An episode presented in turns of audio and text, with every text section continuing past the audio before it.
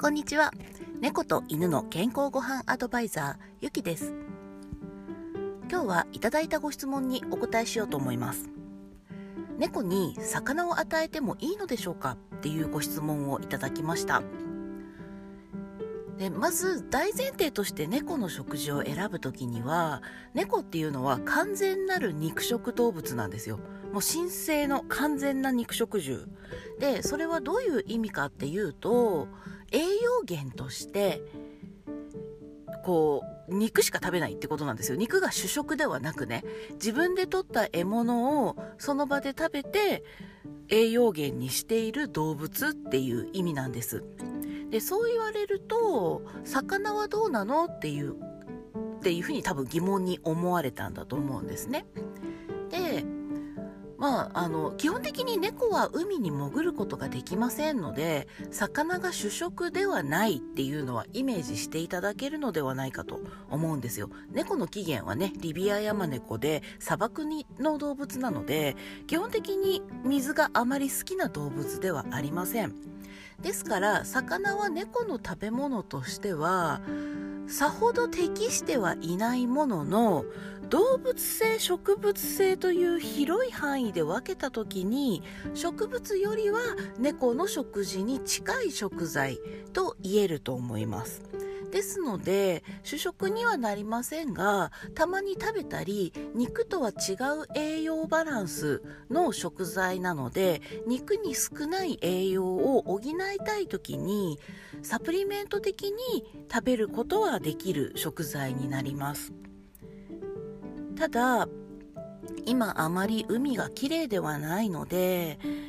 大型魚ですね。どのぐらいが大型なのかというと私があの教わったところではまあアジサンマぐらいまでですね。それ以上は大きな魚としてあまり犬や猫に与えることを推奨はしていません。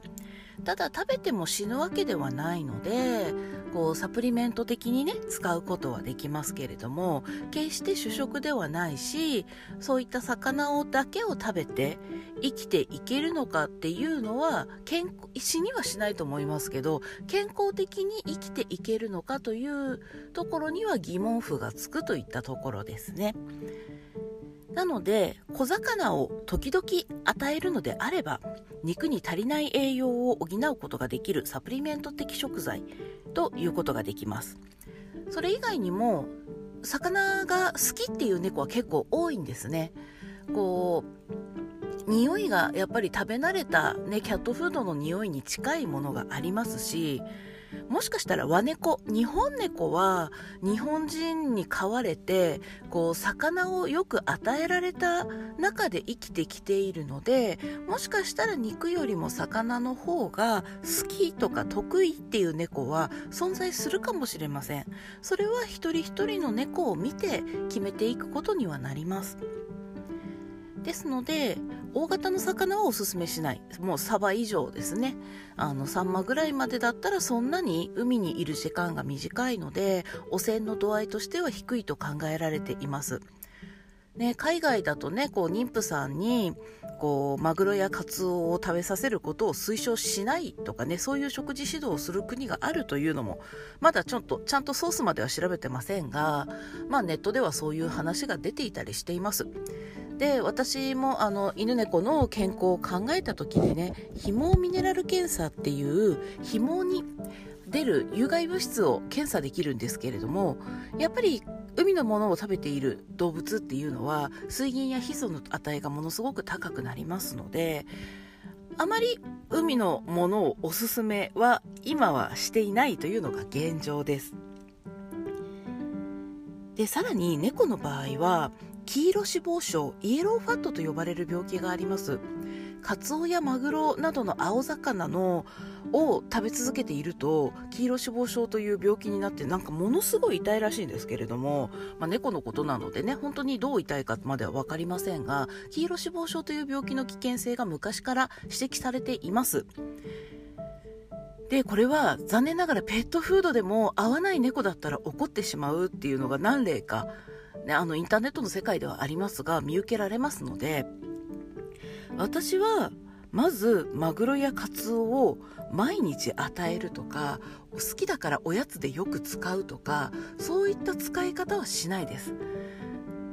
ただね、まあ、うちの猫も、あの、赤身のマグロは絶対食べませんが、中トロとか大トロとかね、あの、グラム1000円ぐらいするようなものは、時々たしなむ程度に喜んで食べることがありますので、もうその時は、あの、有害物質を口に入れることを覚悟した上であのデトックスとかねあとそのマグロで取れる栄養のこととかをトータルでその猫の生涯の中で考えてまあ今日は少しぐらい食べても大丈夫かなという判断をして与えています。ですからこうやみくもに人間が好きだから動物にも与えるとかこう食べるから与えるとかあの今はそういう選び方だけではちょっと食事が安全とはな言い切れない。まあ世の中にね今安全なものなんてほとんどないのかもしれませんけれどもその中でも汚染率が高いものと低いものっていうのはあります。で猫は有害物質に弱いですしデトックスもあまり得意な生き物ではありませんのでやはりねあの口から有害なものを入れない食べ続けないっていうことが猫の食事選びで非常に重要な要素になっていると私は考えています。なので猫に魚は食べられますかの答えはねあの大型魚はおすすめしない。黄色脂肪症等があるので青魚を頻繁に与えない。毎日食べさせることにはことをリスクが高まる。というようなねことがあります。まあイエローファットはビタミン E と一緒に摂れば大丈夫というふうに言われているんですけれども実際ペットフードはそれが分かっているのでカツオマグロのフードにはビタミン E が添加されています。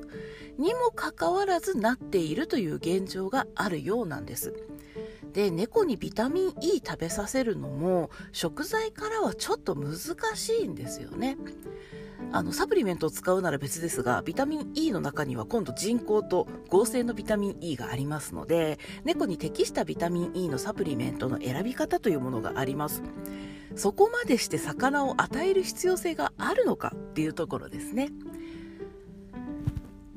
まあね、このまあ、こうだんだんこう突き詰めて話していくとかなり有料級のお話にはなってきますが猫に魚を与えてもいいのかというテーマで今日はお話しさせていただきました。是非ね猫を愛していらっしゃるのであれば汚染されたもの猫が病気になると分かっている食材等をね避けて食事を選んであげてはいかがでしょうか。ドライフードを与えているうちは残念ながら猫の健康ご飯はなかなか叶わないかもしれません。最後までお聴きいただきありがとうございました。猫と犬の健康ご飯アドバイザーゆきでした。